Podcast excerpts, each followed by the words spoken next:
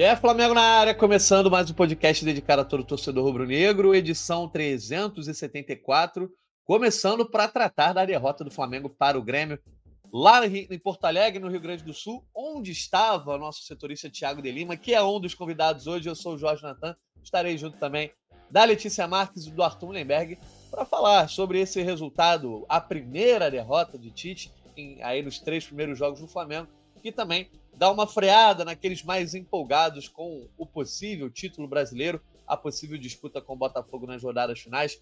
Então vamos lá, vamos chamar aqui os nossos setoristas e também o Arthur Mullenberg para a gente começar a nossa resenha. Tiago de Lima, diretamente do hotel. Vou começar com você, a Letícia Marques aí, o Arthur Mullenberg chegando. E aí, Noel, primeira coisa, você já vai ter que aturar aí o comentário da galera que vai te chamar de pé frio. Isso aí não tem jeito. Mas segunda coisa é que você acompanhou aí um, de fato, um resultado que é histórico, né? Na história recente do Flamengo. Há cinco anos o Flamengo não perdia para o Grêmio na arena e acabou levando uma virada em um jogo que parecia, em algum momento, até controlado pelo rubro-negro. Fala, Natanzinho, Lele, Artuzão.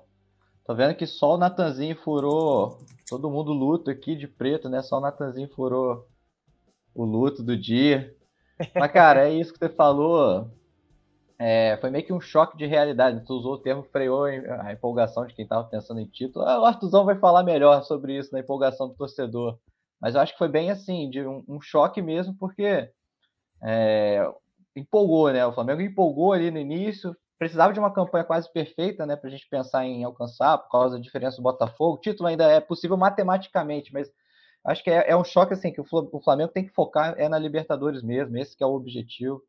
É, até porque agora os times de trás estão encostando, o Grêmio voltou a se aproximar, o Palmeiras voltou a passar, e a briga ali vai ser, a briga ali vai ser feia. O Flamengo não pode ficar fora da perder essa vaga direta na Libertadores. Mas assim, além do jogo, como você falou, a gente vai falar mais do jogo ainda, né? Do, de que estava de fato um jogo controlado, os erros. Eu achei que o Tite foi mal ontem é, nas substituições. Mas assim, a gente ainda tem outras preocupações, né? O Pulgar está fora do próximo jogo. E aí basta o Pulgar sair que vira um, um problemão, dor de cabeça enorme. É, Léo Pereira agora, o Flamengo divulgou é, uma fissura que ele teve no tórax, assim, é dúvida também para o próximo jogo.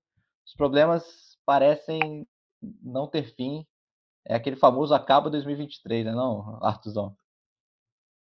Olha aí o Arthur, Arthur Millenberg chegando para participar da nossa resenha. Depois a gente traz a Letícia. Então, Arthur, você que era o mais empolgado aqui, né, de todos.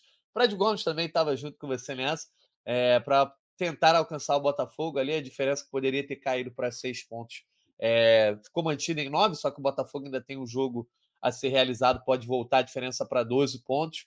É, e acaba sendo um balde de água fria, principalmente depois do Flamengo abrir o placar. Todo mundo estava achando que com o Tite, né, o Flamengo teria, como a gente comentou no, no último podcast, uma, um voo um pouco mais tranquilo, sem turbulências, mas sofreu uma virada aí, um jogo que acabou sendo bem estranho no segundo tempo. Fala, Natan, fala, Lelê, fala, Thiago. Cara, galera que está ouvindo, um abraço aí para vocês. É, foi isso, né? Assim que a gente, como o Thiago disse, ainda rola uma chance matemática. Mas é uma chance matemática semelhante à minha chance de ganhar na Mega Sena, que está acumulada. Entendeu? E eu nem joguei. Então, é bem difícil. Eu acho que eu já não estou mais comprando esse pacote que eu vinha, vim tentando vender nos últimos meses aqui no podcast, cara. Minha empolgação, eu sei que eu forcei a barra quanto a isso, não posso falar pelo Fred, mas eu estava acreditando mesmo, eu estava realmente acreditando, porque o Flamengo, a entidade cósmica, e é o Botafogo da liderança, e quanto o Botafogo tiver na liderança, tudo pode acontecer, pelo histórico do time preto e branco lá de General Severiano. Então, acho que a gente tentou se aproveitar de um bom momento que não se realizou. E ontem era um jogo que estava mesmo controlado, lembrou muito o Olímpia, cara. Depois que tomou o primeiro gol, um abraço. Tava, podia ter sido goleado ontem. Né? E acho que o Tite eu, a minha impressão, a minha teoria é que o Tite resolveu, entrou na mesma pilha do torcedor do Flamengo e achou que ele também ia passar por um processo de renovação, de sair daquela casca de retranqueiro que só ganha de 1 a 0, fazer um time moderno. A substituição que ele fez, tirando um, meio, um volante, botando um meia, me pareceu ousado. Eu falei, pô, que maneiro. Mas o correto, ele naquela situação ali, 1 a 0 para gente, jogando na casa, na casa do adversário, era ter colocado o volante. O, o Vitor Hugo estava no banco, podia ter entrado. Deu tudo errado, né? Deu tudo errado porque foi uma noite muito infeliz do Everton Ribeiro. E aí todo mundo começou a errar e o Tite acabou com. O time do Tite, porra, as substituições que ele fez ontem foi brincadeira, me lembrou o tempo da seleção. Mas eu estou de boa vontade com o cara. Mas, pô, não pode terminar o jogo, meu irmão, com Wesley e Mateuzinho em campo. É, você fala, a pomba rolou, é, virou festa, festa do Caqui. Né? Não tinha chance nenhuma. Aí tem esse gol de dois proscritos, né? tanto o, o Cebolinha no primeiro tempo, fazendo valer a lei do ex, e do Luiz Araújo, quando já não valia mais nada. Não deu nem para acreditar. Depois que tomou o segundo gol, irmão, negócio ali.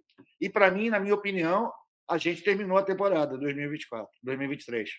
Acho que é possível e perfeitamente normal conseguir uma vaga no G4. Esse é o objetivo declarado do Tite, né? A gente lembra da coletiva de apresentação dele, e falou: oh, nosso objetivo é esse. Mas ele, nesses dois fins de semana que a gente teve aí, essas duas semanas de alucinação coletiva, ele empolgou também, falou: acho que dá. E ontem ele fez uma cartada que deu errado. Ele é o Tite, é, ganha os, os títulos ganhando de 1 a 0. E é isso, galera. Vamos em frente. Estou triste, claro, mas, por outro lado, aliviado. Também acabou esse negócio de ficar segurando, porque é, era preciso segurar demais na mão do Flamengo para vencer esses 12 partidas. Agora pode deixar o campeonato rolando. O Flamengo, meu irmão, vocês ganham dinheiro para isso. Vocês têm que trabalhar e botar o time no G4, isso é o mínimo. O que é também é bom fazer essa, é, dar só essa, esse destaque de que foi um péssimo negócio para a diretoria do Flamengo, que pensou que talvez tivesse conquistado a paz né, com o Tite fazendo o time ganhar nesse aproveitamento de 100%, ele estava bem. Agora, meu irmão, começou ontem mesmo, já teve confusão no, no, lá na zona mista. Enfim, vamos ter semanas movimentadas na base da cornetada. E vai todo mundo xingar a beça, vão ter muitos cuidados, muitos culpados vão aparecer nesse processo. Eu estou aqui para xingar também, tá tudo certo. Beleza, Arthur. Não, eu vou passar a bola para a Letícia então, para falar um pouquinho sobre algo que o Arthur já levantou, o Tite, depois de dois jogos que foi puramente elogiado, né? Todo mundo falando do dedo do Tite, etc., já vai enfrentar as primeiras, já está enfrentando, na verdade, as primeiras críticas, porque de fato ele cometeu os primeiros erros, né, Letícia? Ontem eu acho que teve atuações individuais terríveis, mas o Tite também deixou a desejar no momento que teve que intervir no jogo. Fala, Natan. Tiago ou Noel, como vocês quiserem, e o Arthur, a galera que está acompanhando por aí. Acho que o Natan trouxe bem, né? Até ontem, logo depois da partida, eu falei um pouquinho no, no Twitter, porque de vez em quando eu dou uns pitacos, que era justamente isso. As duas primeiras partidas do Tite, o Flamengo conseguiu vencer pelo dedo do Tite, né? Ele mexeu bem naquela ocasião, mexeu no posicionamento, é, substituiu bem, mexeu no posicionamento durante o jogo e aquilo acertou e fez o Flamengo conseguir a vitória lá contra o Cruzeiro e contra o Vasco, o que aconteceu totalmente oposto nessa partida contra o Grêmio, porque a primeira substituição dele é uma substituição muito complicada, eu diria. Ele até justifica, fala que o Pulgar estava com uma virose e estava debilitado, então acredito que tenha jogado ali longe da, da condição ideal, então jogou até o limite. Mas assim, o Flamengo não funciona sem um primeiro volante, principalmente sem o Pulgar, né? Que é quem melhor exerce aquela posição. E, e depois dessa, dessa mexida já começou o caos ali, eu diria. O segundo tempo já estava um pouco abaixo. Quando ele faz essa substituição, tudo fica ainda mais difícil, né? É, num primeiro momento me assustei, porque eu olhei e falei, cara, ele tá tirando o pulgar, colocando o Everton Ribeiro, o que, que ele vai fazer? Porque o Gerson já não rende muito ali atrás, recuado. Enfim, então foi aquela confusão. Você termina o jogo com o Thiago Maia de zagueiro, fica tudo muito mais complicado. Mateuzinho, Wesley, tudo aquilo que a gente já falou. Acho que o Tite mexeu mal, não é o único culpado. Os gols saíram de erros individuais, principalmente do Bruno Henrique ali, que também é outro que já vem num, num declínio desde a partida do Botafogo. O atacante não jogou muito bem, a verdade é essa. É, ele voltou bem, teve algumas participações, mas desde o jogo do Botafogo ele não jogou nada, na minha, na minha visão. assim. E ontem acho que fica nesse retrato de dois erros individuais. O Grêmio consegue fazer três gols em dez minutos e o Flamengo num apagão. Acho que a análise do Noel que, que subiu logo após o jogo é uma análise muito correta. É um apagão que traz um choque de realidade. Agora o Flamengo praticamente volta a brigar só pela, pela vaga direta à Libertadores. Show de bola, é isso aí, então. Show de bola não, né? Para torcedor do Flamengo não tá nada show de bola. Está ao vivo aqui no GE, no YouTube, no, na TikTok, no, na Twitch também, para trazer tudo isso aí e debater tudo que rolou na Arena do Grêmio, dando as boas-vindas para a galera que está com a gente. Noel, você que está aí em Porto Alegre, daqui a pouco está voltando para o Rio de Janeiro, uh, vamos ouvir a tua análise, né? Do que você acompanhou ali. É importante frisar que a saída do Pulgar, que muita gente estranhou, depois o Tite avisou que foi uma condição clínica, né? Então, esse é o ponto de partida importante para a gente pontuar. É, mas depois, de fato, as alterações que talvez pareciam ser as mais esperadas, que eram a entrada do Gabigol e do Bruno Henrique, que na verdade era para ter começado com o titular se não fosse também uma condição física, né? Isso aí a gente tem que todo mundo dar a mão à palmatória, todo mundo tem que dizer que o Bruno Henrique entrou mal. Mas o Bruno Henrique era considerado e é considerado titular do Flamengo nesse momento. Entraram mal, não, não, é, não só reagiram bem, como atrapalharam o time. Você acha que foram essas duas substituições que acabaram quebrando ali o ritmo do Flamengo? Houve mais uma questão de desconcentração? Como é que você viu? Cara, não, não colocaria só na conta dessas duas, né? Acho que assim, pesou muito a saída do Pulgar. É, para pontuar aqui, o Pulgar ele teve febre, cara. Ele tava com febre. No vestiário, quando ele saiu, tava sentindo frio, tava com febre. Então o Pulgar, de fato, é, não tinha como continuar o jogo ontem. E aí o Tite, é, como o Arthur falou, né, ele fez uma substituição ousada, né? De, ele colocou, tirou um volante para botar um meia, o time estava ganhando. É, ele, aí ele recua o Gerson, né? Recua o Gerson para jogar de segundo volante, posição que o Gerson já fez no em 2019. O Gerson era esse, esse, segundo volante na seleção também, mas assim, o Gerson não, não tem tido boas atuações ali nessa função, né? Enquanto ele se destacou com o Tite nos primeiros dois jogos, até sendo Coringa, jogando aberto pela direita, jogando na esquerda, jogando pelo meio, mas assim, nessa função de segundo volante ele não tinha feito ainda com o Tite. Tinha, ele tinha entrado assim na seleção, né, no, no jogo que, que até a seleção empata com a Venezuela, né, aquele, o gol da Venezuela sai também de uma jogada que o Gerson não para com falta ali no meio de campo, né, e foi muito criticado também por isso. É, enfim, essa eu acho que essa substituição ali definiu mudou o rumo do jogo, né? Na, na, na verdade, é mudou o rumo do jogo. O Flamengo tinha um jogo controlado, cara. No primeiro tempo, a gente pegar chances, assim, cara, o Gerson teve uma chance boa logo no primeiro minuto. É, depois ele tem outra chance que ele tabela com o pulgar na área, ele consegue ter o ângulo limpo de visão, mas bate muito mal. É, teve uma cobrança de falta do Arrascaeta no cantinho, que o goleiro foi buscar. Sim, o Flamengo estava criando chances, e o que, que, me pareceu? Depois que ele abriu o placar, né, na jogada do Cebolinha, já no final do primeiro tempo, eu achei que no segundo tempo o Flamengo, assim, perdeu a fome, assim, ele sentou na vantagem, sabe? Ele não estava tentando ser tão agressivo assim no segundo tempo para fazer o segundo gol e matar o jogo. Aí o Tite faz essa substituição com o Everton, mas não achei que mudou isso em relação ao ímpeto do time. E o Flamengo foi ficando cada vez mais exposto e aí chamando o Grêmio, né? E o Renato colocando fôlego novo no ataque, né? Botando, tentando deixar o time rápido, né? E o Flamengo sentiu, de fato, quando teve só o Thiago Maia ali no, de volante marcador, o Gerson estava de segundo, mas estava é, ainda saindo para ataque, né? Não teve, não deu, o Gerson não deu essa proteção que o Pulgar estava dando ao lado do Thiago Maia. Aí quando tomou o, o primeiro gol, cara, o, o Tite acho que resumiu bem na coletiva. Foi assim um um apagão geral e, e, um baque psicológico do time, né? Ele, ele usou como exemplo o boxe, né? É, você tomou uma ali, você tem que recuar. É, no boxe você tem que armar a defesa ali até você voltar, recuperar e voltar para a luta. No, no, futebol, ele até falou assim: ó, no futebol vou deixar claro, é ficar com a bola. Você toma um, um primeiro gol, você tem que ficar com a bola para até você recuperar animicamente né, e voltar para o jogo. E não foi o que o Flamengo fez. O Flamengo tomou logo dois, tomou a virada e, e, e, três gols em dez minutos, cara. É muito, é, é muito grave assim um apagão desse. Você pode, você perde o jogo, um jogo que você tinha na mão, né? Um, a verdade é essa. O Flamengo tinha o jogo na mão. O Grêmio não tinha criado nenhum lance assim muito de perigo, cara. Se você pegar, parar para pensar, foram três chances do Grêmio, três gols, né? Tudo no segundo tempo.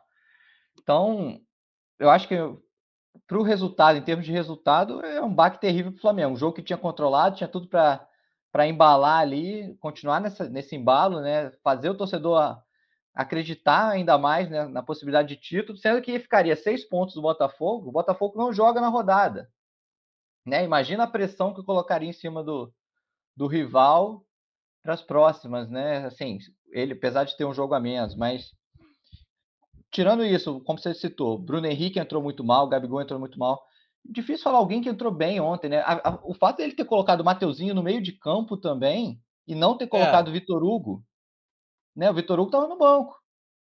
Então, eu vou, eu vou comentar sobre isso. E, e, e Noel, passa, aproveitar e passar a bola. Você quer terminar? Uhum. Quer falar mais alguma coisa? Não, não, não. Vamos, vamos. Toca o barco, vai.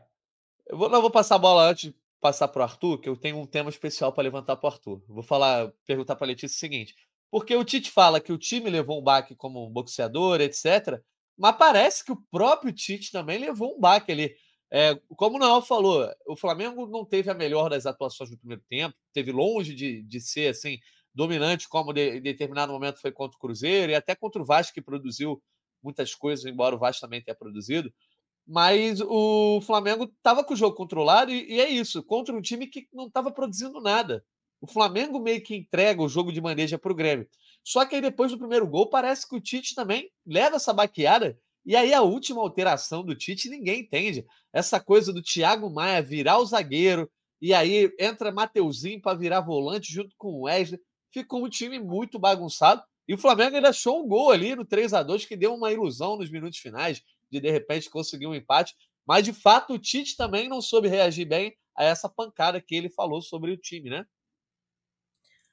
Sim, Natan, e eu acho que um ponto até que ele levanta na coletiva, né? É, acompanhei por alto, depois revi agora um pouco de manhã.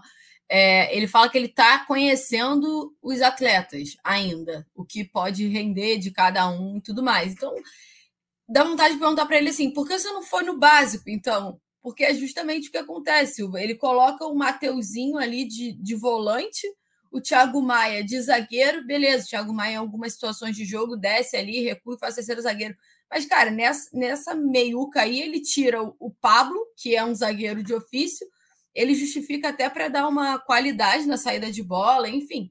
Eu acho que, que no momento em que ainda é o início da passagem, são que acho que 20 dias do Tite no Flamengo, três jogos, ele ainda está conhecendo de fato. É, são situações de jogo, beleza, mas assim, são coisas que provavelmente ele não não conseguiria ter essa ideia. O Mateuzinho jogando de volante, ele treinou isso no Ninho do Urubu. Porque você não coloca o, o Vitor Hugo, que é um cara que já fez essa posição, é a própria posição dele, que, que tem muito mais recurso para jogar ali no meio do que o Mateuzinho. Enfim, eu, eu, eu não consegui entender o que, que passou na cabeça do Tite. Tô igual aquele meme, o que, que passa na cabeça? Porque é exatamente isso, assim, para mim foi confuso desde o início, desde a primeira substituição dele. Eu entendo ali, o Pulgar estava, estava debilitado, o Noel trouxe que estava com febre depois da partida, já estava passando mal antes, beleza. Mas por que ali já não entrou o Vitor Hugo? Seria uma substituição um pouco um pouco melhor ali. É, beleza, você colocar o, o Thiago Maia e o Gerson, ok, mas é, um, é uma dupla que não está funcionando mais no meio há muito tempo. É uma posição que o Gerson desaprendeu a fazer praticamente, porque ele não consegue atuar bem jogando mais recuado, ele só consegue jogar mais avançado. O Tite não percebeu isso. O que, que acontece com o Vitor Hugo? Não conseguiu encantar o Tite em nenhum treinamento? Desaprendeu a jogar bola? Enfim, são coisas que eu acho que que o Tite ainda vai entender do elenco, ainda vai conseguir é, saber o que, que ele pode fazer com determinadas peças, até algumas mudanças, algumas vão funcionar em algumas situações de jogo, outras não vão de forma alguma. E acho que, que de fato, Natan, quando você fala que ele ficou assustado, ele também toma um baque, é porque não estava esperando. E o Grêmio faz um, faz o segundo, e aí logo depois já faz o terceiro. No, o primeiro já dá uma. Já o segundo, realmente, tu já fica tonto. E aí o, o, ele vê o time, muito provavelmente, não entregando o que ele espera, porque o Flamengo desacelerou, diminuiu o ritmo, o que é uma característica desse Flamengo nessa temporada. Quando acha que o jogo está resolvido, já cadencia um pouco mais, já diminui o ritmo, já desacelera, porque acha que tá, tá tudo bem ali. E aí você toma um gol, se se assusta, perde o ritmo total desliga, toma o segundo e o Tite vê o quê? Vê o, o time dessa forma. E aí, de fato, que ele vai ficar tão desnorteado quanto os jogadores. Ô, Arthur, ô, é... Ô, pessoal... Vai lá, não. Não, rapidinho, só, um, só para apontar um negócio aqui. O Mateuzinho, ele ia entrar no jogo quando o Flamengo ainda estava 1x0, só para a gente tentar entender o que, que o Tite pensou. Sim. Eu, eu, eu tava no estádio, então eu vi. Ele chamou o Mateuzinho, o Mateuzinho ia entrar, e aí o Flamengo toma o gol de empate. E aí o Mateuzinho volta para o banco, só entra bem depois. Então, assim, ele já faria essa substituição do Mateuzinho ali quando ainda estava ganhando. Né? Só para pontuar isso, deixar o Artuzão falar agora. Boa, é uma boa, porque o, o Eric Faria chega a dizer isso na transmissão, Noel. Então o torcedor fica naquela ah. expectativa, ninguém até entende. Ah, vai estar no lugar do Wesley, que de fato fez mais um jogo ruim, né? Pelo menos eu achei que, o Wesley foi mal. E aí, na verdade, inventou, né? O, o, resumo que a gente pode dizer é isso: o Tite deu uma inventada. Mas, o Arthur, muita gente é, criticou o Tite, mas muita gente poupou o Tite e preferiu virar a sua artilharia para jogadores que são ídolos e que estão até em alta no noticiário, que são Bruno Henrique e Gabigol, que, como a gente já comentou aqui, são, foram duas alterações que acabaram, acho, que bagunçaram de vez o, o Flamengo ali. É, depois também a entrada do Mateuzinho. É porque o Gabigol, primeiro, que não participa do jogo, basicamente, e o Bruno Henrique tem a participação chave aí, que ele erra nos dois lances aí, dos dois gols do Grêmio, principalmente o primeiro. É, muita gente ficou irritada com o Bruno Henrique, parece que entraram em outro ritmo.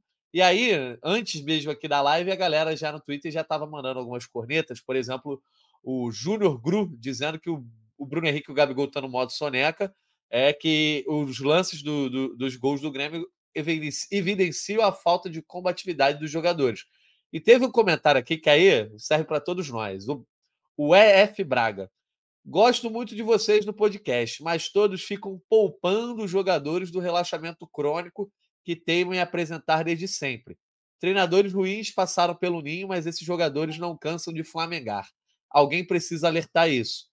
Muita gente pontuando que, enquanto o Flamengo estava com jogadores mais reservas, digamos assim, em campo, como de repente o Pedro, Cebolinha, aqueles que não têm a história aí dos últimos quatro anos, jogadores mais recentes, o Flamengo estava mais combativo, pelo menos. E quando entra o Bruno Henrique e Gabigol, esse ritmo cai e entra em campo a suposta, na, na teoria do torcedor, soberba.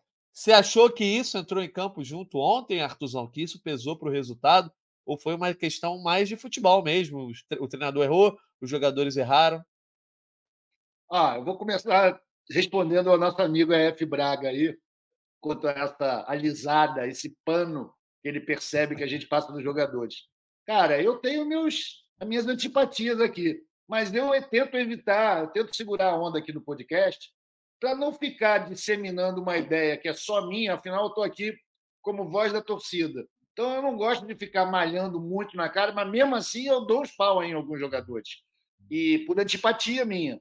No caso, por exemplo, vamos falar aí como o, o, o Tatan falou em jogadores como o Pedro e o Cebolinha, que não estão jogando absolutamente porra nenhuma há muito tempo. Né? O gol ontem do Cebolinha foi surpreendente, porque é coisa de lei do ex. E talvez ele jogando naquele lugar onde ele mais jogou na vida, né? Naquela arena ali, pelo aquele canto esquerdo. Eu acho que pô, foi um momento de sorte. E vamos reconhecer, ele fez um esforço danado para perder aquele gol, né? Ele tentou perder aquele gol. Estava na cara que dava para fazer e ele conseguiu se atrapalhar. Mas meteu, parabéns, eu bati palma, lógico, todo mundo achou maneiro. Jogadores que entraram consagrados, muito bem remunerados, isso dá uma raiva no povo trabalhador, você sabe, né, meu irmão? O cara acabou de renovar por três anos, então o pessoal foi em cima na hora desse, desse detalhe. Porra, três anos ele tinha jogado bem, ele só jogou bem só para renovar o contrato. Agora ele vai voltar a ficar devagar. É uma teoria. Eu não acredito. Eu gosto do futebol do Bruno Henrique, acho que ele tem o carisma, acho que ele é identificado com a camisa e com a torcida. Mas ontem o cara era o dia ruim dele, cara. Talvez o Tite, na hora que escalou o time, deixou ele no banco, que muita gente falou. Isso é aquele, aquela velha escama que o Vanderlei fazia de muito, né? Luxemburgo botava um jogador sabidamente pior para começar o jogo, tirava ele, botava o titular, o titular fazia o jogo virar a favor, para esse cara lê bem o jogo, esse sabe mexer, muito bom Luxemburgo. Eu acho que ele estava tentando isso. E no final ele acabou botando o Bruno Henrique num momento ruim e deu no que deu. E o Gabigol, cara, está em franca decadência física e técnica, né? A gente sente ele pesado, sem pique, e, porra, não está nem dando sorte, cara. Coisa que ele dava muita. Ele não está dando nem sorte. Talvez, eu não, quem sou eu para decretar talvez o cara tenha ficado realmente saciado. Eu acho que atleta sem fome, jogador sem disposição, fome, fissura para ganhar as coisas, ele fica para trás, né? E parece que ele está saciado, que ele está satisfeito em ser o cara de duas Libertadores, que ganha um pau e meio por mês e vai renovar por cinco anos. Isso talvez influa. E eu percebi, viu, Natan, que você ficou jogando aí tua ironiazinha dizendo que o Tite sofreu um baque. Eu saquei o teu trocadilho Não, né? aí. Tá tudo certo. Tá tudo certo. Você é maldoso, você é maldoso.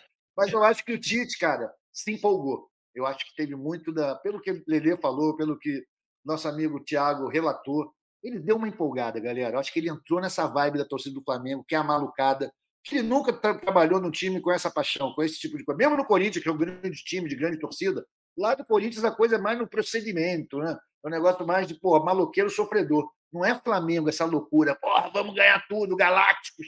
Acho que ele tentou mudar também, se passar por mais moderno, cara mais ofensivo, tentando se aproximar dessa matriz tática do Flamengo, né? O Flamengo é assim. É um time que marcado pelo ataque, de ir para cima, de ser porra, goleador. Só que, porra, cara, faltou tempo para ele, faltou a prática, faltou a manha. E a escolha dos jogadores ontem foi muito ruim. E também os jogadores, claro, não vamos ficar só falando mal do técnico. Os jogadores estavam mal, porra. O Ribeiro mal, Gabigol mal. Enfim, a gente sabe quem foi que jogou mal, né, cara? Eu queria só destacar, porque eu vou acabar esquecendo de falar, um cara que eu pego cabeça, que ontem estava tendo uma atuação muito boa. O Thiago Maia. O Thiago Maia estava jogando muito no primeiro tempo. Achei que ele se movimentou muito bem. Quando estava indo à frente, estava indo com segurança. Atrás, com aquela disposição que a gente já sabe que ele tem. Ele sempre foi um cara de entrega. E o Tite mexeu nele ali, botou ele em outro lugar, virou uma zona. Né? Foi é, ele acaba jornada. até falhando no gol, porque não é o lugar dele, né? Não é o lugar Chega dele, ele estava na podre ali, pô. Assim, o Tite ontem fez cagada, galera. Fez cagada, acontece. Né? E até, o, até Jesus errou. Até Jesus errou. Tá aí, todo mundo sabe. Então, o Tite já soma aí uma derrota, três gols no mesmo jogo, coisa que é fora do padrão dele. E a gente, meu irmão, tem que garantir o G4. Sacou? Lógico, a matemática maluca permite que a gente sonhe ainda. Não, eu não vou sonhar mais. Quem quiser sonhar está autorizado, beleza, não vou ficar cortando a onda, mas eu já não boto mais fé. Para mim, a temporada acabou, porque eu acho que a gravidade, a inércia as forças gravitacionais, peso da camisa do Flamengo, vão colocá-lo no G4. Então é isso. Espero que todo mundo contribua para que isso aconteça. É o mínimo que se espera dessa temporada nefasta, macabra, que deu tudo errado desde janeiro. Vou trazer aqui os comentários da galera pra, que estão participando com a gente ao vivo. Antônio Ferreira Júnior, frustração imensa. Tomamos três gols de um Grêmio que não estava jogando nada. Maicon Souza, Renato fez burrada na escalação no primeiro tempo, o Flamengo não aproveitou para matar. Renato fez o arroz com feijão no segundo, arrumando cada um na sua e venceu. Simples. E aí, Noel, aqui a gente sabe que o Flamengo é aquela coisa do interruptor, né? Ou tá rumo a toque, ou tá crise na Gávea. Parece que o interruptor tá no meio termo ali já, depois dos dois primeiros jogos do Tite. Agora, muita gente estava empolgado já está começando, obviamente, a ser mais crítico. Né? O Emerson Ferreira Júnior os jogadores do Fla parecem um monte de cachaceiros esperando acabar o jogo chato para beber e comer um churrasco. Muitas críticas em cima dos jogadores, Noel. E eu acho que o Tite está passando é, mais ileso nessa. Por exemplo, tripa seca. Espere três anos de Bruno Henrique acomodado. É... E aí tá sobrando até pra gente, ó. Emerson Ferreira Júnior. Nosso voz da torcida, Mário Cebolinha. Mas porque ele não malha o camisa 10 da Gávea, que não marca 11 jogos e não tocou na bola ontem. O Emerson Acabei Vitalino. de falar mal do cara, porra. Emerson Vitalino, precisam ser mais críticos com os jogadores. A galera tá mais pegando no pé, o, o Noel, dos jogadores pela postura dos jogadores, de repente, alguma falta de concentração.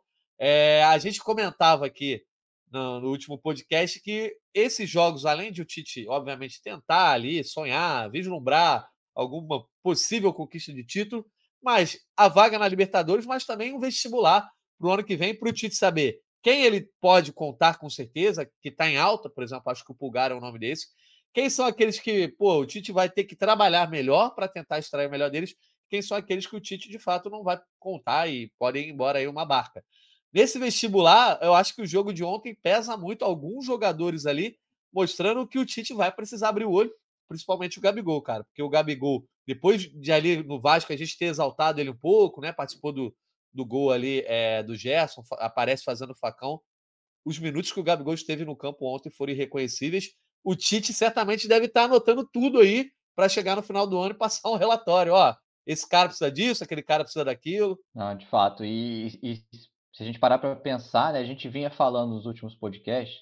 Eu acho que o ataque do Flamengo é um, é um tópico à parte, né? Tanto o Gabigol quanto o Pedro, a gente não consegue dizer que nenhum dos dois está tá aproveitando chance nenhuma ali, né? O Pedro também eu achei muito mal ontem.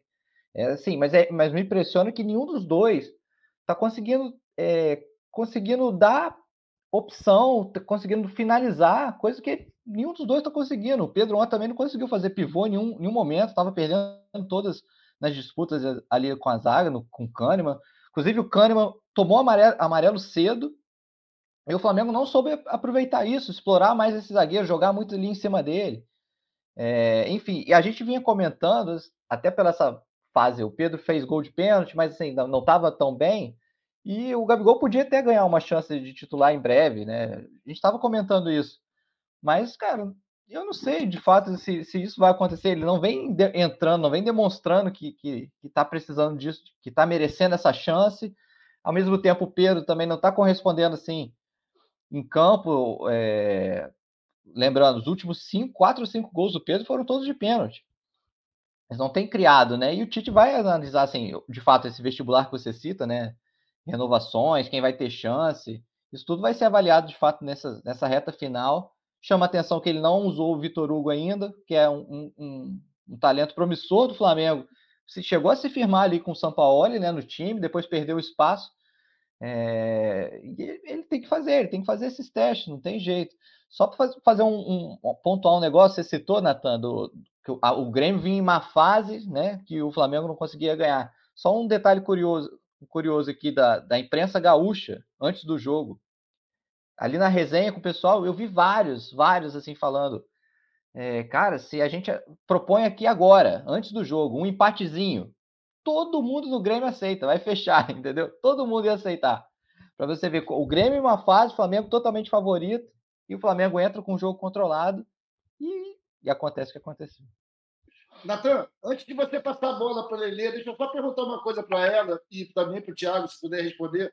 Eu acho interessante falar sobre isso, que é o Vitor Hugo, né, galera? Que é um cara que, como o, o Thiago falou, ganhou titularidade com o São Paulo, apesar de não estar jogando nada, né? mas ganhou também essa fama de um atleta muito sério, que não, não bebe, não fuma e não joga. Foi muito ruim para ele essa passagem do Sampaoli. Eu queria saber por que ele não teve chance nenhuma ainda com o Tite. Tem algum motivo, Lelê, Tiago, vocês sabem se alguma coisa pegou lá no relacionamento extra-campo? Bom, tá falando do Vitor Hugo, né? Sim. Não sei, Arthur. A gente ainda não conseguiu entender. Tanto que o Noel até ele trouxe na análise, ele passa por isso rápido, na, digo, no site, ele até comenta eu falei, você falou, a gente realmente não entende porque o Vitor Hugo não teve nenhum minuto nessas três partidas e teve oportunidade, acho que principalmente nessa partida contra o Grêmio, né? Que seria uma mudança um pouco mais é, natural de ser feita. Assim, você tira um volante, coloca um, um garoto que está acostumado a jogar como volante. E assim, é um, um menino que foi titular praticamente boa parte da temporada. Então não tem muito esse peso de ah, é um jovem e tudo mais. Acho que a gente vai entendendo aos poucos o que que o Tite pensa também de algumas situações. Eu acho que é bem curioso. Eu e Noel, a gente sempre fala assim: ah, não sei como é que é o Tite, porque a gente não sabe, a gente não, não teve esse costume. É um cara que não passou por um clube carioca, enfim, é um cara que sempre teve um pouco distante da nossa cobertura da nossa realidade, e um cara que passou os últimos seis anos e meio numa seleção brasileira, o que é totalmente diferente de, de, dirigir um clube, né? Então tem algumas situações de dia a dia, por exemplo, que a gente até fala, pô, a gente tem que ver como é que ele vai se portar em relação a isso. E eu acho que utilizar a base, tratando o Vitor Hugo como uma promessa ainda, um cara que está se, se tá escrevendo a sua história ainda, né? Não é um cara que tem um renome absurdo Gente, é um ponto que a gente precisa entender o que, que o Tite pensa. É um cara que vai usar a base, é um cara que vai subir alguns jogadores, vai dar oportunidade para mais, os mais jovens no meio de um medalhão? Não sei. A gente vai tentar entender também. Eu até. É, eu não sei. O Tite, eu acho que não chegou nem a relacionar o, o, o Lohan ainda, né? Que é outro garoto de, de destaque na base. Lohan vinha... tem uma seleção também, ô Thiago. É, mas não chegou a. É, ele tá desde o início do Tite? Ele não pegou nenhuma Acho fase. sim, provavelmente. Ou, no, ou pegou pelo menos esses últimos. O Vasco, talvez. O Vasco já estava, né? E o coisa. É. Assim, o Lohan também é uma situação que eu acho que não dá pra gente trazer como realidade, porque é um menino de 17 anos ele jogou pouquíssimas partidas no profissional e nem com o São Paulo ele tinha, né? No final, o São Paulo, é... não estou comparando o São Paulo e trazendo o São Paulo como regra, mas assim, é um menino que ainda estava se ambientando no profissional. O Flamengo tem tido esse cuidado com esses meninos da base para você não, não ter uma, uma virada de chave errada, né? Então, assim, é um cara que tem 17 anos, ele já joga no sub-20 há muito tempo. É, ele podia, já praticamente não joga na categoria dele. Então, assim, já é um cara que está um passo acima. O Flamengo colocou ele em algumas viagens para já se ambientar, entender como é que funciona. E então tem tido essa cautela, esse cuidado. Mas é o que eu, que eu falei na, na, no comentário anterior. A gente tem que ver também como o Tite vai se portar em relação a ele. Na gestão de São Paulo, é, ele já estava sendo aos poucos introduzido nesse meio profissional, nessa delegação profissional. e aí, agora a gente tem que ver como é que o Tite vai lidar com essa situação. Mas eu citei o Lohan porque assim, a gente vê muito torcedor também pedindo, sabe? Ele, ele vinha sendo relacionado pelo São Paulo, mas também não entrava. A gente não sabe como é que vai ser esse, esse trato do Tite com a base, né? O, usando isso só para falar também do Vitor Hugo. Vitor Hugo é um cara, um jovem de talento. Não, não sei se ele não está chamando atenção, não está treinando bem, por Tite não, não dar oportunidade. A gente não sabe, a gente não acompanha os treinos, a gente ainda não tem esse detalhe. Mas assim, ao mesmo tempo, o Tite usa o Wesley, que é também um garoto e o Wesley é titular. Então ainda não é, sei. Mas já estava consolidado, né? Para o Tite pescar. Consolidado. É, tem essa diferença, né? É. O Tite é, pescar, o São Paulo está jogando com o Igor Jesus ali, né? O São Paulo botou é, o Igor tá... Jesus algumas vezes. Tá no PAN também, né? O problema é esse. Ontem. Tá no PAN também. Né? Ah, tá. Eu acho é. que o problema do, do Vitor Hugo. Reserva, né? O Pulgar vai precisar de um reserva, galera. Não tem. Exato. Isso do, é importante. Não, e eu acho que a questão do Vitor Hugo é muito. Talvez a utilização dele tenha sido um pouco mais baixa agora. Eu acho que está faltando para o Vitor Hugo definir melhor o que, que ele é. Porque o Vitor Hugo já jogou na base, de camisa 10, de volante, já foi a referência até no ataque. É, porque ele tem um porte físico interessante.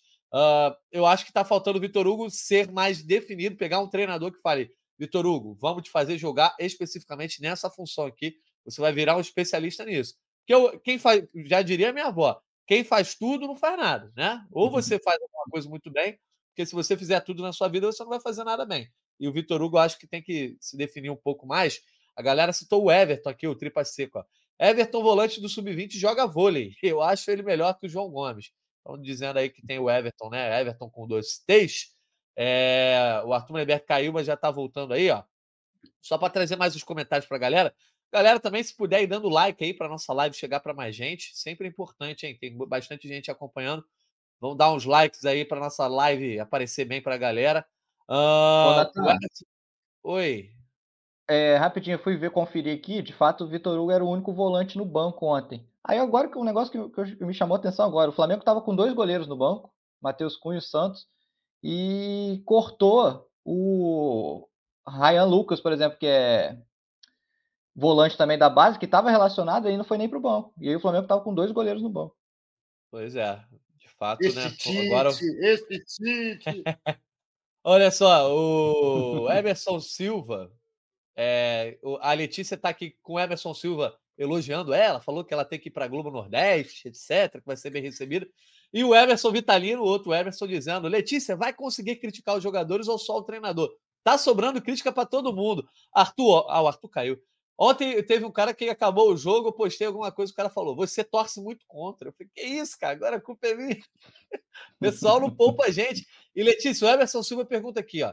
Essa diretoria do Flamengo é meio louca. Vai renovar com o parceiro do Matuê, no caso o Gabigol, né? Por cinco anos, fala para mim que isso é mentira, misericórdia. De fato, a renovação do Bruno Henrique está para ser oficializada e a do Gabigol também, né, Letícia? Você deu é, uma notícia essa semana que já estava encaminhada. O Eric Faria ontem também é, meio que confirmando né, que o Gabigol vai renovar. Parece que o que a galera estava de expectativa antes, Bruno Henrique, Gabigol tem que renovar. Agora essa derrota já coloca, colocar, já começa a colocar em dúvida aí é, essa renovação. De fato, Gabigol, cinco anos por enquanto não está fazendo por onde, mas também a galera tem que lembrar a história do cara. Jogou essa para mim mesmo, Nathan? Ué, sempre. Jogou essa para mim mesmo? Logo para mim, Nathan? Que isso, cara? Mas vamos Você lá. Você que então. deu a notícia, pô. É verdade, foi por isso. Eu que trouxe a notícia da, dessa, desse acordo pela renovação do Gabigol, então você me deu essa oportunidade de trazê-la novamente por aqui. Mas eu acho que assim, Natan, desde o princípio, é, não foi. Tipo assim, desde o princípio mesmo, real oficial, em todas as oportunidades, é, a direção do Flamengo deixou claro que a renovação do Gabigol aconteceria. É, não teve em nenhum momento uma situação em que o Flamengo cogitou não renovar com o Gabigol. Por quê? Porque é o Gabigol.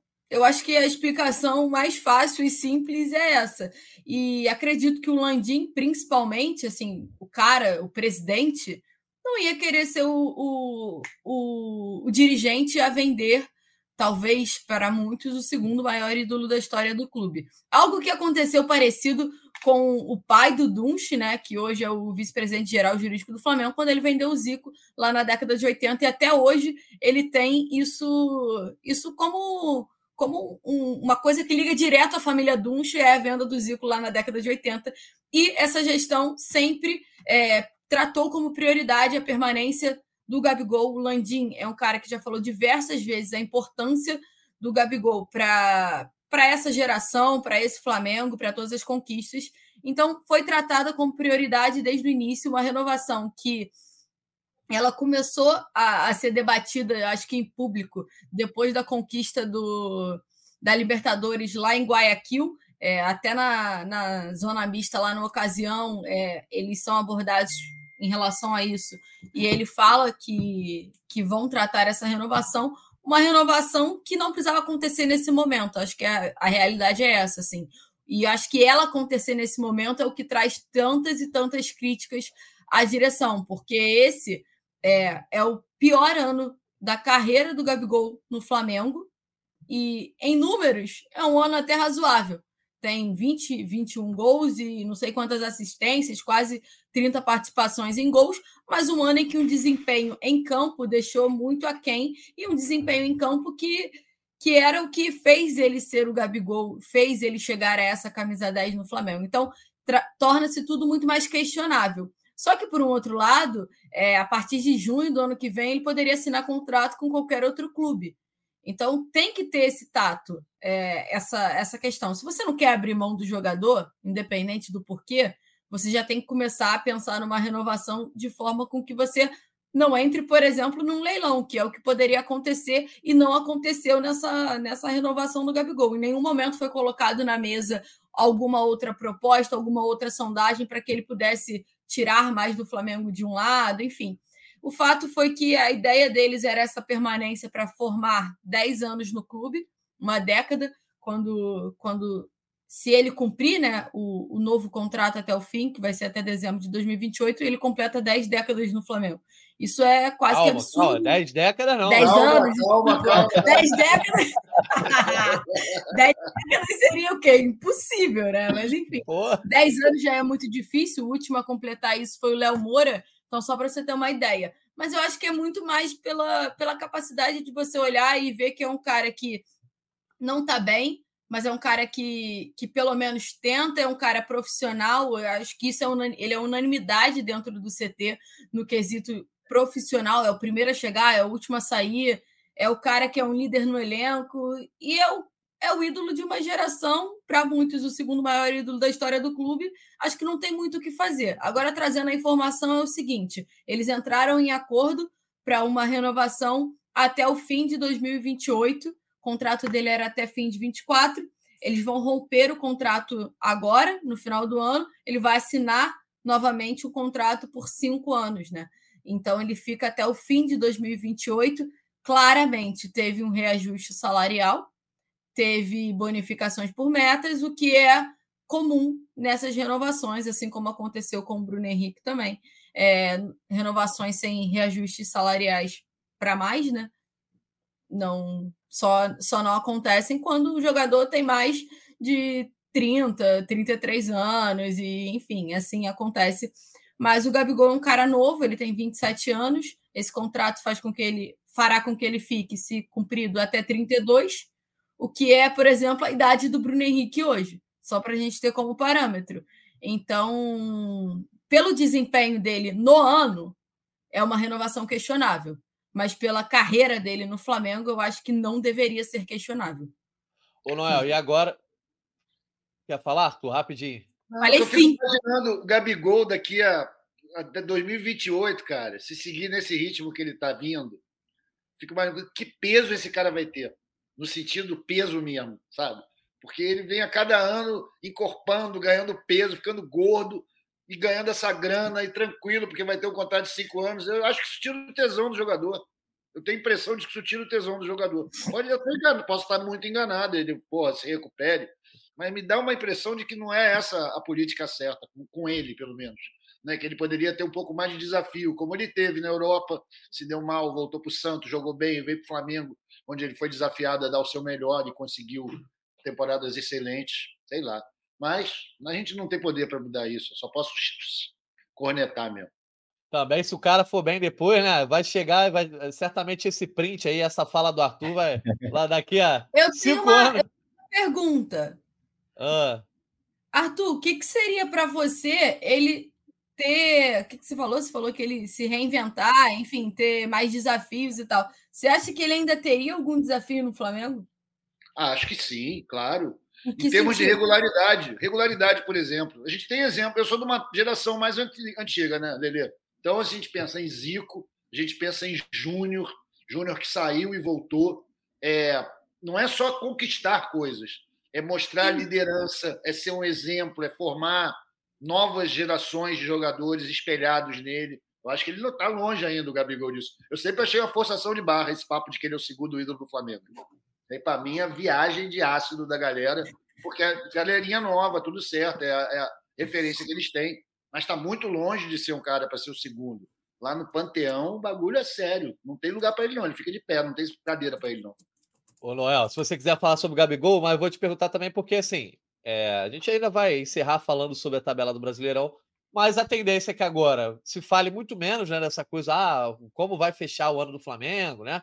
Garantida a vaga no G4, mas longe do título, e se fale muito mais sobre essa renovação, né? Sobre o ano de 2024 e a preparação.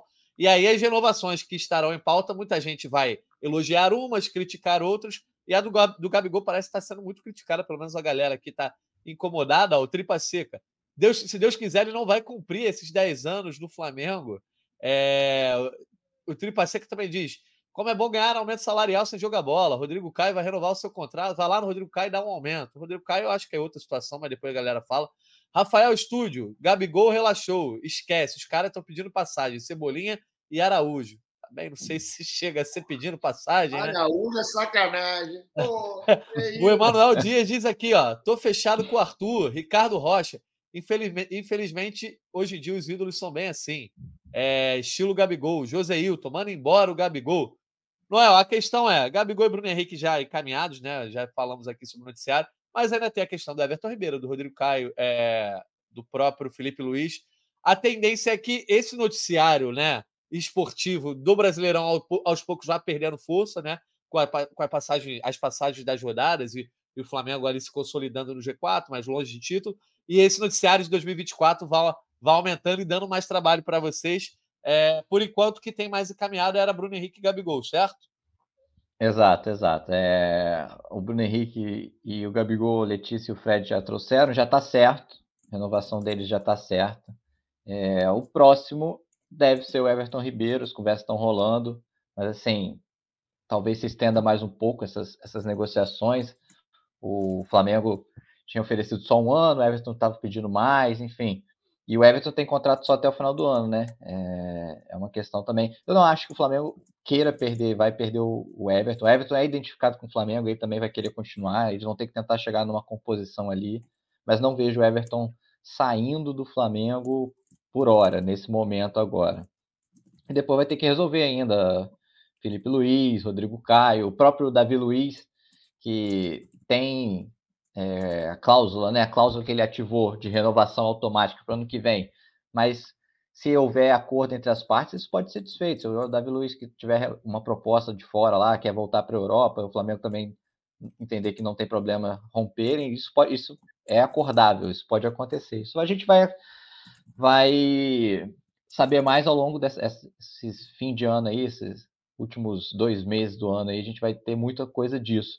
E só dar um pitaco aqui sobre a questão do Gabigol, essa renovação vem sendo muito criticado mesmo. Assim, a visão do clube é que o Flamengo não e não podia.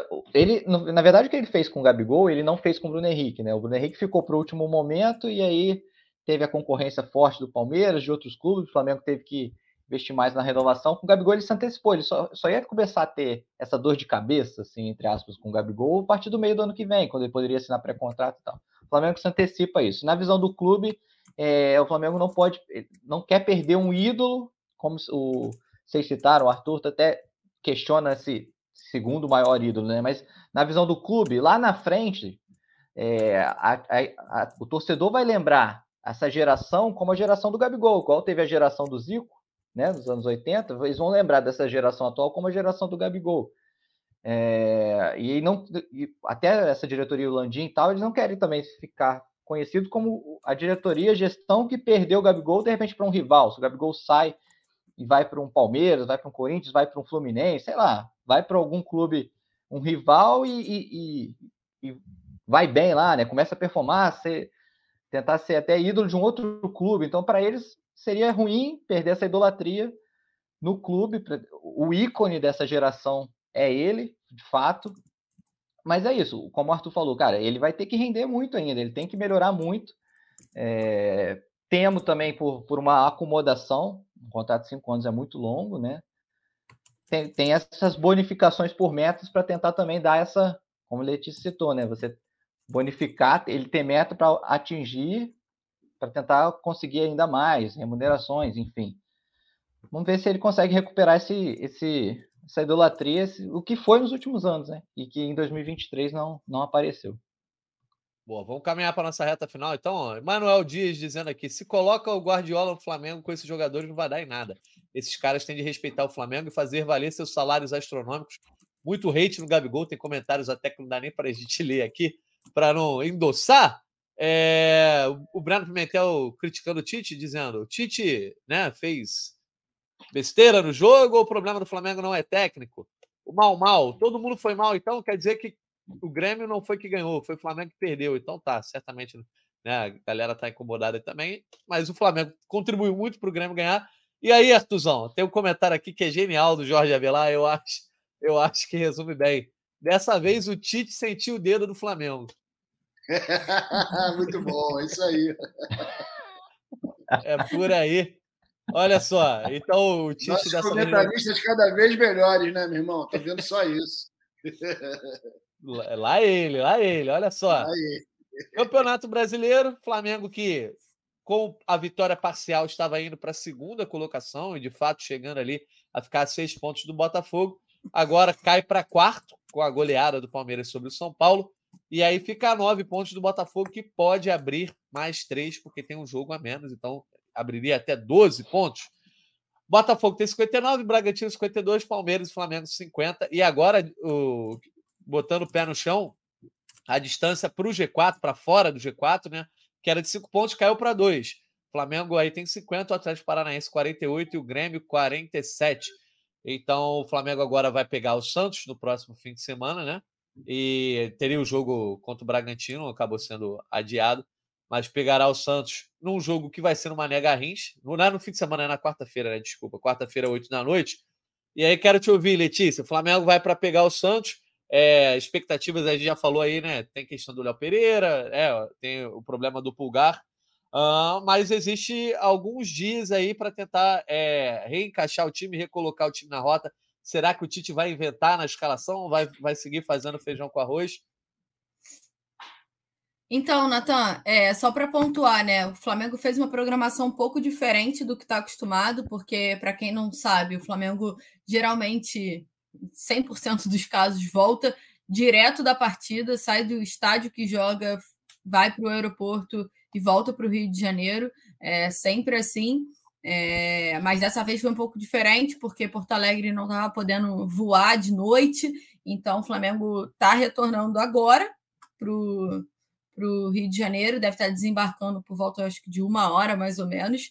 Vai folgar essa, esse restante de quinta, folga na sexta-feira. Gente, é, é, sempre importante falar, isso já estava previsto, é, não é de ah, vai folgar pela derrota, não. O planejamento já era esse, independente do resultado vitória, derrota ou empate, seria esse o planejamento, porque muito se fala, ah, Flamengo, depois de derrota, o Flamengo vai folgar. Já era isso, ponto. Então, folga quinta, folga sexta, se reapresenta sábado de manhã, treina de manhã no sábado, no, no domingo, treina, obviamente, na segunda, treina terça e viaja, né? Treina na terça de manhã, viaja para Brasília, onde enfrenta o Santos na quarta-feira, dia 1 certo? Se eu não errei o calendário, acho que é isso, né? Dia 1 de novembro. Isso. E hum. então a gente trouxe esse, essa programação para a gente ver. O Flamengo vai ter o treino de sábado, domingo, segunda e terça. Quatro rodadas de treinamento. Obviamente, o treino de sábado é um treino um pouco mais tranquilo, menos intenso por conta do, do desgaste da, da programação. E é importante a gente trazer também que não tem o Pulgar pelo cartão amarelo, não tem o Everton Ribeiro pelo cartão amarelo, e o Léo Pereira se torna dúvida por conta dessa lesão. Então já são três situações diferentes. Você tem claramente o retorno do Fabrício Bruno, que ficou suspenso contra o Grêmio por causa do amarelo. E então tem o retorno do Fabrício Bruno, dúvida no Léo Pereira e dois desfalques que o Pulgar, que é o titular, e o Everton Ribeiro, que a gente fica nessa dúvida aí, porque em algum momento ele usou o Everton Ribeiro, e em outro momento ele usou o Arrascaeta, que claramente está sem ritmo de jogo, não está em condição e ainda segue um controle de carga. Então, o Arrascaeta também é um cara que a gente tem que ficar atento em relação à minutagem. E aí o Natan me pergunta o que, que o Tite vai fazer. Não faço a menor ideia. Ele só vai começar a fazer isso no sábado. E aí, a partir de sábado, eu posso começar a ter uma ideia, né? Eu, Noel, Fredão, lá no GE. Globo. Mas assim, é, é uma rodada de treinamento, né? Lembrando que a partida de, do final de semana contra o Bragantino foi adiada, então por isso que o Flamengo só volta a campo praticamente uma semana depois, né? Uma semana depois, exatamente. Então tem o Tite aí que ainda está no início de trabalho, tem quatro treinamentos para tentar definir esse time contra o Santos e quem sabe alguma, alguma alteração em relação a, a a possibilidades mesmo, assim, porque você não tem o Pulgar, a gente, vai a gente já debateu aqui. Gerson não tem rendido bem é, jogando mais recuado. O Vitor Hugo finalmente vai ter uma chance. O que, que ele vai fazer? Eu acho que a principal dúvida dele agora é o meio. Porque com o Léo Pereira ou sem o Léo Pereira, você vai ter o Fabrício Bruno, você joga Fabrício Bruno e Pablo, como ele jogou contra o Cruzeiro. Enfim, você joga Fabrício Bruno e, Rodrigo Caio, já que foi tão elogiado pelo preparador físico e que diz que, que o zagueiro está em condição. Então pode ser alguma possibilidade ali, mas a defesa no momento eu acho que não vai ser a grande questão para o Tite para essa semana. Eu acho que a grande questão para ele vai ser como formular esse meio sem o pulgar e esse ataque sem que você vai ter que contar provavelmente com, com a Rascaeta, já que o Everton Ribeiro está fora. Quanto tempo o Rascaeta pode te render em campo jogando o máximo que ele pode, que não é 100% ainda, né? Que ainda segue esse controle de carga. Então, as dúvidas para o Tite para enfrentar o Santos serão muitas. Lembrando que essa partida acontece em Brasília. Boa, Noel, para a gente então começar já a encerrar, é, a Letícia reclamou que eu fiz uma pergunta difícil, né? O que, que o Tite vai fazer? Vou fazer uma pergunta difícil para você também, então. Ah, tá, sonho... que bom, né, querido? Fala, pergunta para ele o nome do preparador físico. Ah, é. Soletrando, né? Do Mazeredian. Mas, ô, Léo, o sonho acabou, o Flamengo chega para enfrentar o Santos nessa vibe. O sonho acabou de, de chegar ao Botafogo. Pé no chão agora, G4 é a meta? Cara, em termos de título, acho que sim. Acho que o tema agora é. Agora, ainda mais Botafogo vencer, vai abrir é, 12 pontos, cara. 12 pontos, faltando 9, né? 9 rodadas. 8, verdade, 8. 12 Não, pontos, acho que... pontos com o Flamengo com um jogo a menos, né? Aí, Não, esperança. O Botafogo... É. Botafogo abriria 12, igualando o número de, jogo, de jogos do Flamengo. Né? É. Depende de como vai ficar esse calendário aí do, do jogo do Botafogo contra o Fortaleza e Flamengo contra o Bragantino. É... Mas enfim. Mas é isso, Noel. Então, ó, é já isso. que o sonho acabou e o Flamengo vai estar com o pé no chão, pelo menos na nossa opinião, não sei a opinião dos outros aí, né? É, diante do Santos. Você acha que o Flamengo vence esse jogo? Quero saber o teu palpite para Flamengo e Santos. O meu? Sim, de cara. Exato. É, tem uma preocupação com o gramado lá também, tá? A gente tem que ver isso aí. Mas, mas as informações iniciais é de que o gramado tá bem ruim lá no Mané Garrincha. Beleza, hein? É, Sai do Maracanã para jogar em outros gramados ruins. é, cara, eu acho o, o Santos tá muito mal também, né? Eu acho que o Flamengo vence esse jogo, sim. Pesado do desfalque, pesado da ausência do Pulgar, importante. É, mas já é para dar o palpite? Já é para dar o placar? É, se você quiser comentar alguma coisa, depois emenda no, no, no palpite. Não, já vou dar o palpite logo. Acho que dá 2 a 0 2 a 0 pro Flamengo. É bom perguntar, né? Bom perguntar, né? Então 2 a 0 só não vou, só não vou, só não vou dizer quem, vai, quem faz os gols, porque nessa maré aí, ainda mais com esse ataque não funcionando, não, não me arriscarei né, nesse ponto. Tá complicado. Arthur, não vou te perguntar. A Letícia até caiu. Arthur, não vou te perguntar se o sonho acabou, porque você meio que já disse. Não quis falar com todas as letras, não, mas já deu para entender que você perdeu o otimismo. Mas quero é, pelo menos para mim, né, bro? Pelo menos para mim, assim, tipo, vou confessar aqui, quando vocês estavam comentando aqui, bateu uma sensação de, porra, cansei dessa brincadeira. Cansei. Entendeu? Ficar agora marcando o jogo do Santos, Santos desesperado querendo fugir do, do rebaixamento, gramado ruim, time todo desfalcado. É, um, é uma partida muito difícil para o Flamengo. Eu não costumo falar isso, né? E realmente essa vai ser, cara. Vai ser uma partida muito difícil. A gente sabe que a, a torcida em Brasília é muito apaixonada, vai, vai dar força, vai com saudade do Flamengo, mas vai cobrar. Vai xingar muito, eles reclamam, eles são clientes lá em Brasília. Tem muita parte do público lá que é cliente. Vai reclamar. Vai reclamar, vão pagar caro pela entrada e vão querer desempenho, que talvez não apareça. Então eu vou mandar um palpite aqui totalmente fora do meu padrão, cara. Eu vou mandar um 1 a 0 só para não botar um 1 a 1, que eu tô com, com medo de que seja um empate disso daí. E acho que o Santos, Santos no desespero com a corda no pescoço, depois de levar sete gols aí na, na lata, ele vem para cima do Flamengo que nem doido, cara. Então, Tite, seu Flamengo é isso, irmão. E ele, o Tite sabe que não vai ser mandado embora.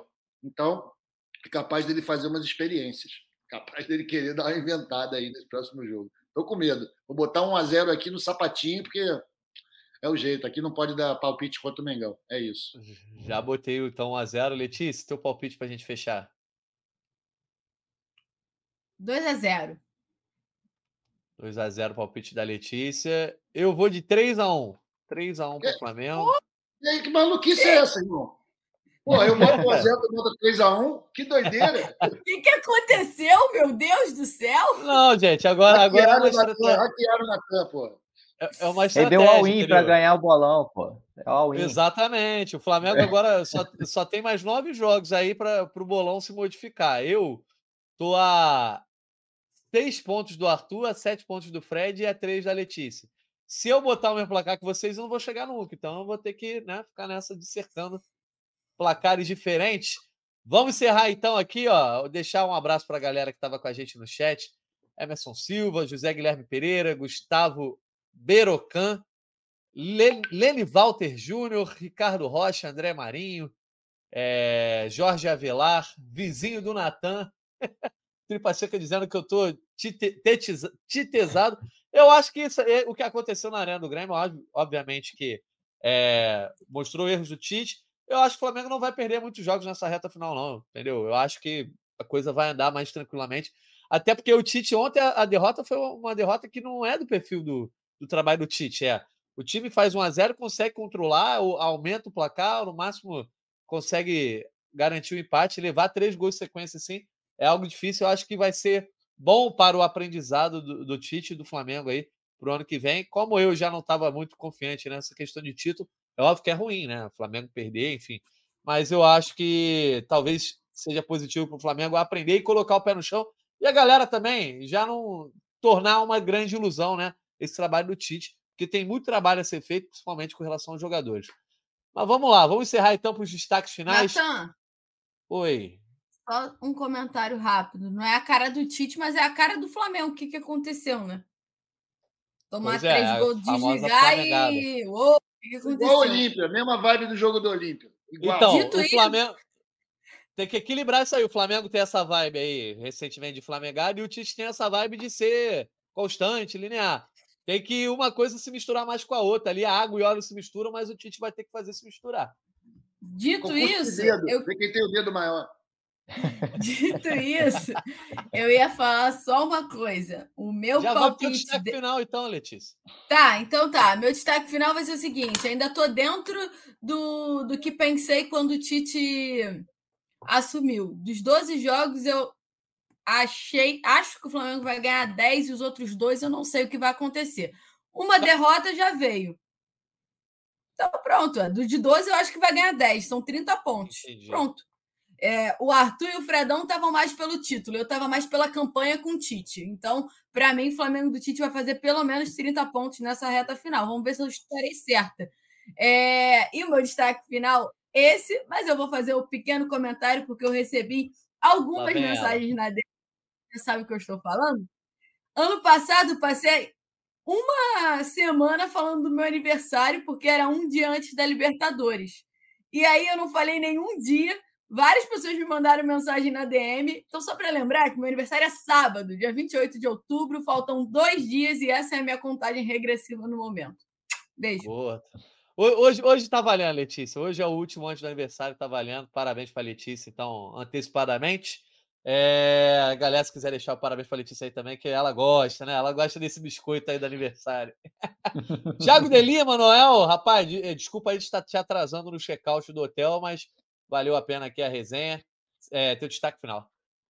Até agora não, não bateram aqui na porta para me expulsar, não. Tô com medo se na hora do check-out vai ter uma cobrança extra lá. Né? É, você manda para Letícia, que ela botou a pilha é. errada aí, ó. Cara, mas é isso, um pitaco rápido do Tite na coletiva ontem. Eu gostei dele falando assim: ah, é fácil para o treinador assumir as vitórias, né? Ele não, não expressou que ele assumiu a culpa da derrota, mas deixou isso nas entrelinhas, de que ele assumiu a culpa da derrota de ontem e, e ele, quando ele fala de que está conhecendo esse elenco, ele diz que quer conhecer também no momento de derrota, né? De como que os jogadores reagem, enfim. Vamos ver se ele aproveita bem esse tempo aí, quatro treinos que ele vai ter até o jogo contra o Santos. E eu vou esperar, ainda não recebi, mas também não estou no Rio, né? Quando eu estiver no Rio, vou ver se já chegou lá o, o convite do aniversário da Letícia bombando. Boa, tá certo. Então, Noel, um abraço para você, bom retorno, boa viagem. Arthur Blenberg, você encerra então hoje aí. Você até tinha brincado, né? Vai começar o podcast com a marcha fúnebre. Não começou, mas vamos ver aí se nos próximos dias, pelo menos, o Flamengo encerra 2023 de uma maneira positiva. É, cara, eu achava que o nosso objetivo hoje aqui era fazer um podcast que permitisse que toda a torcida ficasse puta o resto do dia, né? A gente se esforçou para isso, trazendo aqui nossas impressões. Mas é assim, eu não venho para cá com ideias preconcebidas.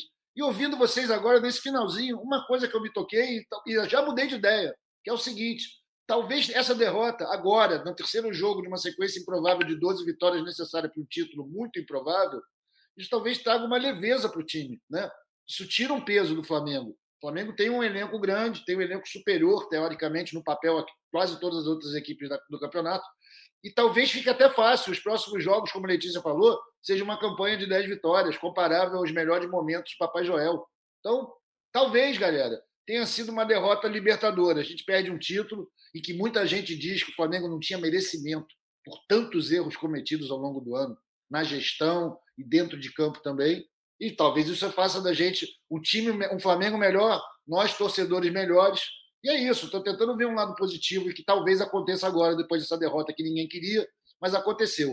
O importante foi o seguinte: enquanto a gente esteve nessa ilusão, nessa viagem coletiva, foi muito maneiro. Todo mundo se divertiu. Todo mundo pôde construir seu castelo nas nuvens. Alguns moraram nele, como eu, e alguns estão sendo mandados embora agora. Né?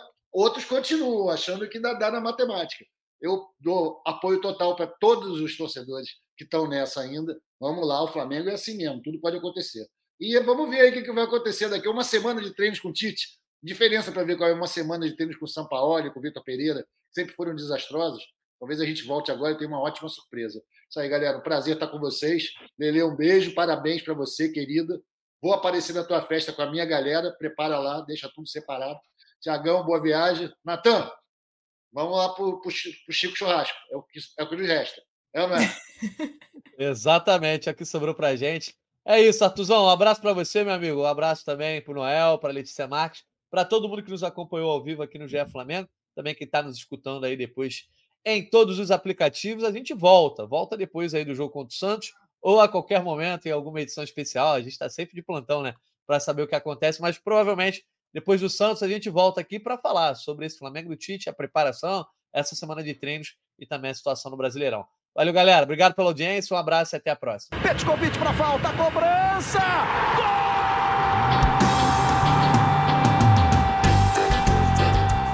Sabe de quem?